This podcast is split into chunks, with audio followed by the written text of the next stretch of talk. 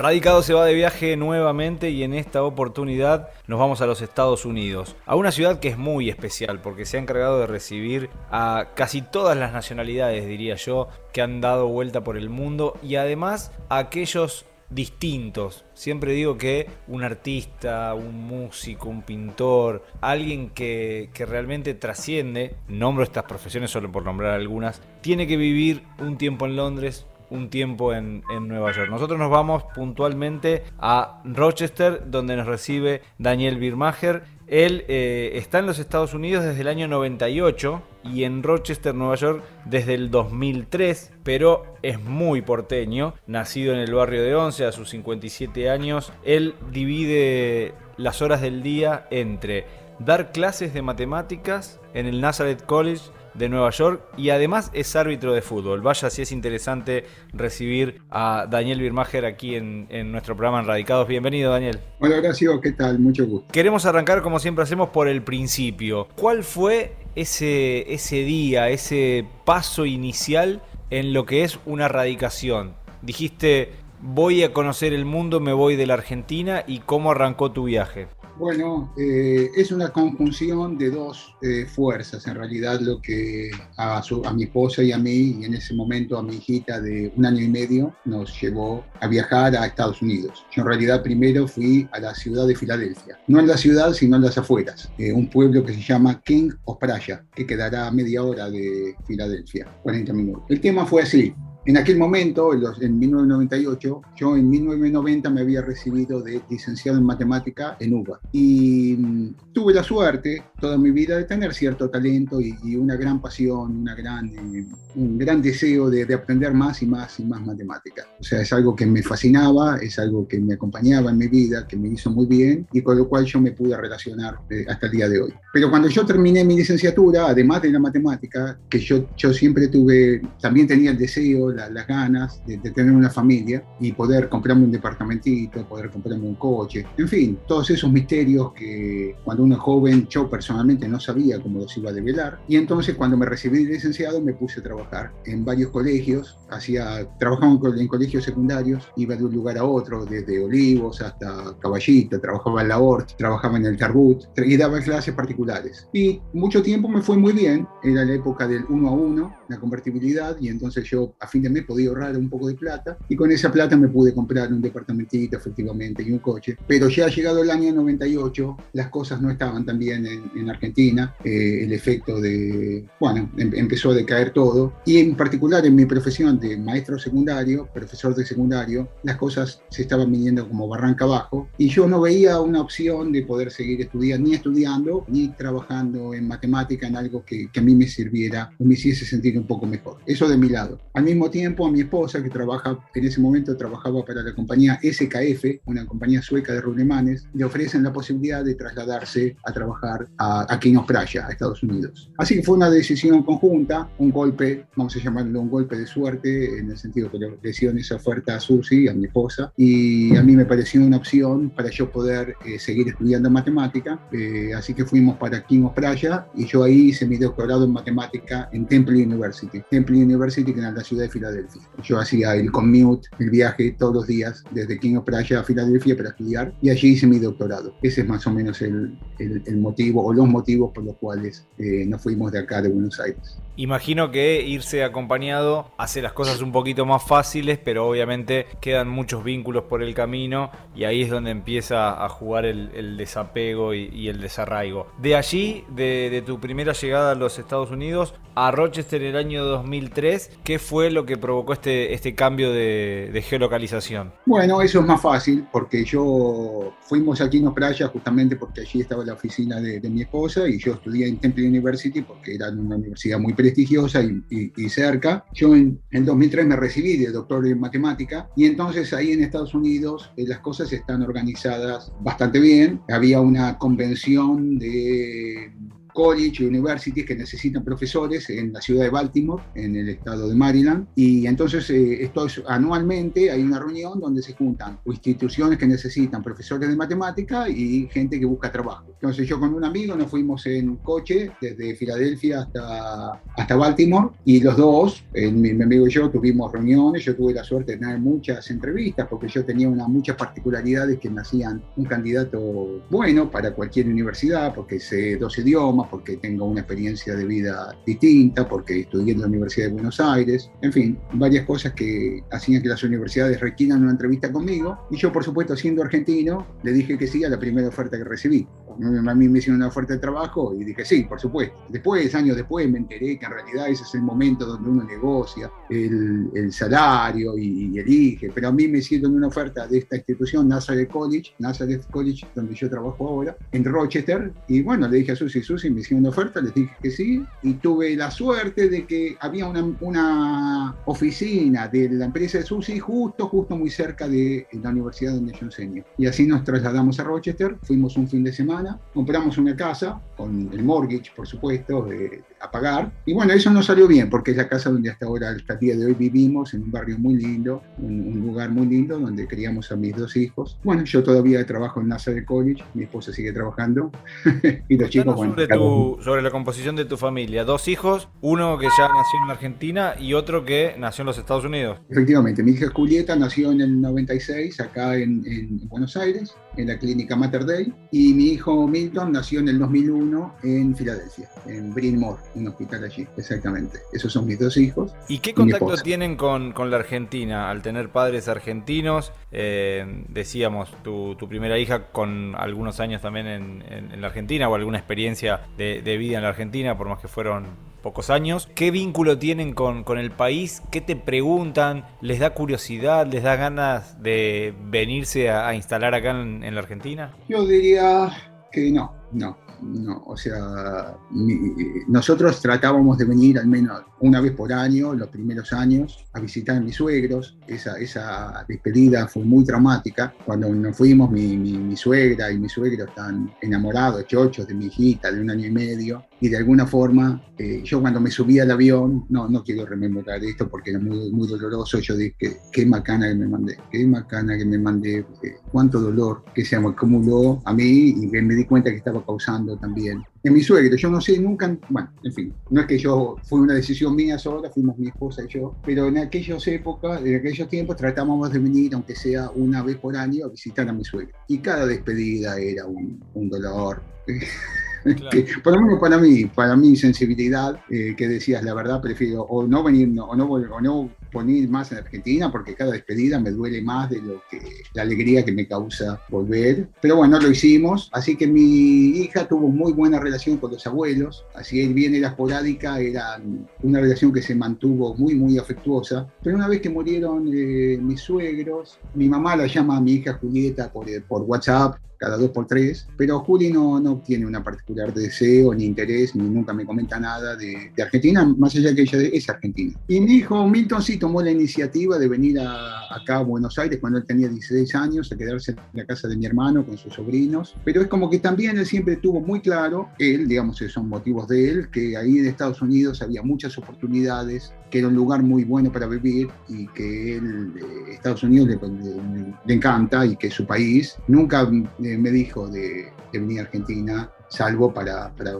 pasear o lo que fuese. No les ha salido a ellos. Decíamos que compartías el tiempo de, de, tus días entre las matemáticas y el fútbol. ¿Es lo más argentino que, que haces en Estados Unidos? ¿Ser árbitro de fútbol? Ser árbitro de fútbol, eh, es decir, yo soy argentino, eh, por un tiempo muy grande yo era argentina caminando en Estados Unidos. Yo era argentino, yo, yo soy argentino, yo era, a mí me, era argentino, era, vivía pensando en Argentina por muchísimo tiempo. No sé si es lo más argentino que hago, yo tomo mate, que ahora por supuesto consigo por Amazon, doy mis clases tomando mate, veo fútbol argentino, veo fútbol argentino, y es el único fútbol, yo no veo ni a Messi, ni a, ni a, ni a Cristiano, ni fútbol europeo, ni la Champions League, ni nada, yo me siento y me veo, no sé, a Così Unión, ahora ya no estoy tan fanático, pero hace poquito ya me vi Racing contra el que fue ese que jugó contra Argentinos Juniors antes de venir. Viniendo en el aeropuerto me tuve la suerte de poder ver Boca, Boca Huracán el primer tiempo en el aeropuerto, que a mí yo me dije, bueno Daniel, finalmente llegaste a la tecnología, que me conecté en mi computadora, en Fanatics y me pude ver el partido. Es decir, y escucho la radio, escucho, mi hermano trabaja en un programa Radio Mitre, el programa de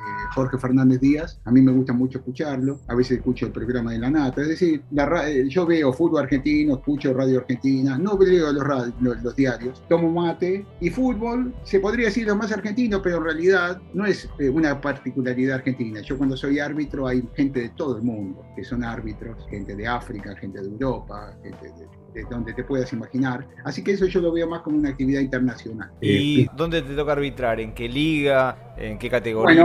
¿En cuanto a edades? Sí, esa es una muy buena pregunta. Hay eh, esencialmente tres etapas del año. La etapa más linda es cuando en Estados Unidos, donde yo vivo, pero en general, tienen algo muy bueno que todos los, los colegios secundarios tienen equipos de fútbol y de tantos otros deportes, pero equipos de fútbol de chicos y equipos de fútbol de chicas, que allí en Estados Unidos se llaman, tienen dos equipos, Junior Varsity para los más chiquitos y después Varsity, que es el equipo que representa al colegio. Y además, cada pueblo tiene su colegio. Entonces, yo vivo en Penfield. Yo no vivo en la ciudad de Rochester, sino en un suburbio que se llama Penfield. Entonces, Penfield tiene su escuela secundaria que tiene su equipo de fútbol. Después hay otro pueblo que se llama Brighton. Brighton tiene su secundaria con su equipo de fútbol. Y eso está muy bien organizado porque se hace un torneo que dura desde septiembre hasta noviembre, tres meses, donde cada equipo juega contra, bueno, cada escuela juega contra otras escuelas dos veces y de vuelta y después eh, se juega la final. Intercolegial, intercolegial. Pero cada, viste, vos vas y, y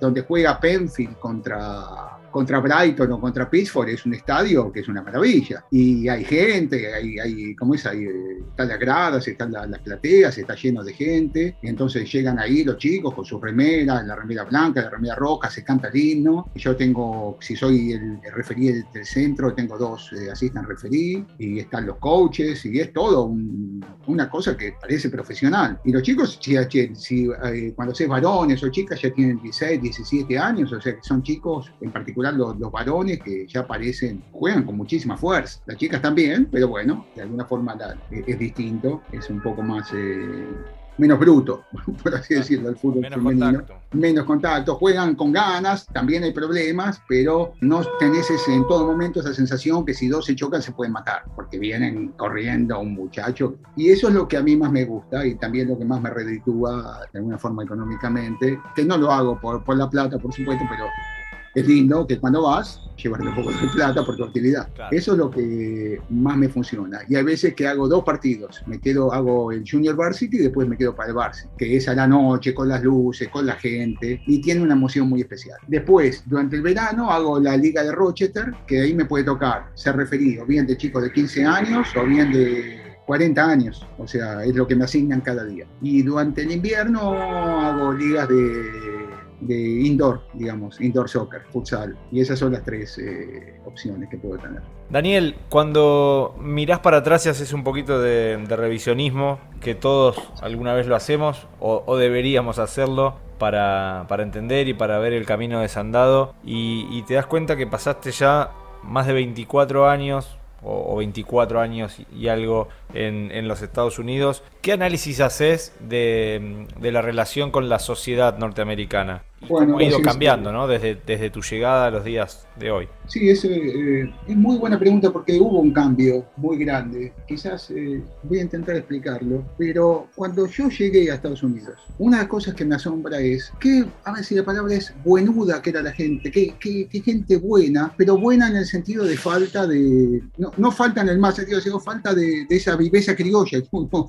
Claro eh, traída esta gente muy simple, gente muy sencilla, acostumbrada a otra cosa. Es decir, eh, en Estados Unidos uno está acostumbrado que va al colegio, va al college, se compra un auto, se compra una casa, tiene un mortgage, tiene que seguir pagando el, préstamo que, tuvo para ir al college, pero todo el mundo tiene acceso a un trabajo con el cual puede comprarse una casa y un coche. Todo el mundo, por supuesto, con, las limitaciones que, se imaginan. La mayoría de gente. Por el otro lado, todo el mundo más o menos vive igual. No es que tenés los que vos ves constantemente que se van de vacaciones a Punta del Este, tres meses, y el que no tiene nada. Por lo menos los ámbitos, la mayoría de gente que yo conocía era, bueno, más o menos estábamos todos iguales. Nadie se va a Punta del Este, pero a nadie le falta la casa. Y esa, por algún sentido, esa falta, esa no necesidad de tener que ver cómo te las vas a arreglar en la vida, cómo te vas a rebuscar, a ver cómo vas a hacer para vos salir adelante, sin necesidad, sin pensar cómo escalar de alguna forma y como puedas, eso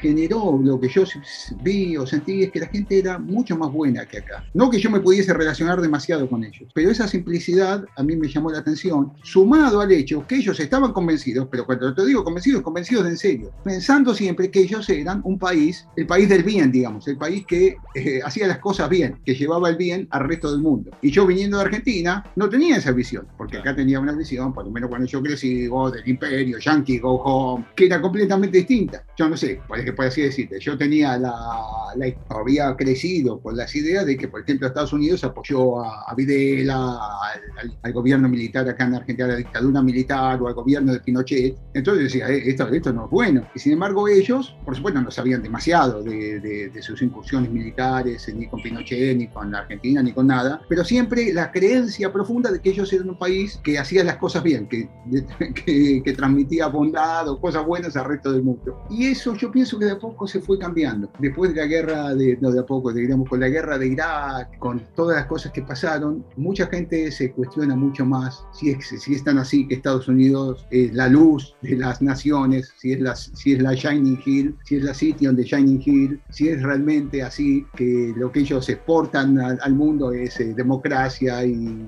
capitalismo en el buen sentido, en el, progreso, eh, eso cambió mucho. Eh, me parece que eso se dejó de lado y, mucho, y, hay una conciencia mucho mayor de que sus políticas no necesariamente son buenas en, todo momento. De alguna forma pienso que eso de a poquito llegó después a la elección de Trump y bueno, todas sus, las consecuencias. el, el, descalabro que se ha generado hoy día en, en lo que es este cambio de paradigma y, y otra vez la aparición de, de Rusia tratando de ser dominador y demás. Bueno, ya en la etapa final de la entrevista, tres preguntas que no nos pueden faltar. La primera, si visitamos eh, Nueva York, Rochester, tu barrio, tu, tu, lugar de residencia, ¿cuáles son esos lugares que no nos podemos perder de visitar? Bueno, Rochester, que no te podés perder en Rochester? Eh, es difícil de, ah, de, responder. Puede ser el lugar que más te guste a vos, no, no precisamente tiene que ser el, el, más turístico. Sí, bueno, yo diría que lo que no te podés perder es venir a, donde, a Nazareth College, que es donde yo enseño, la facultad donde yo enseño, porque es un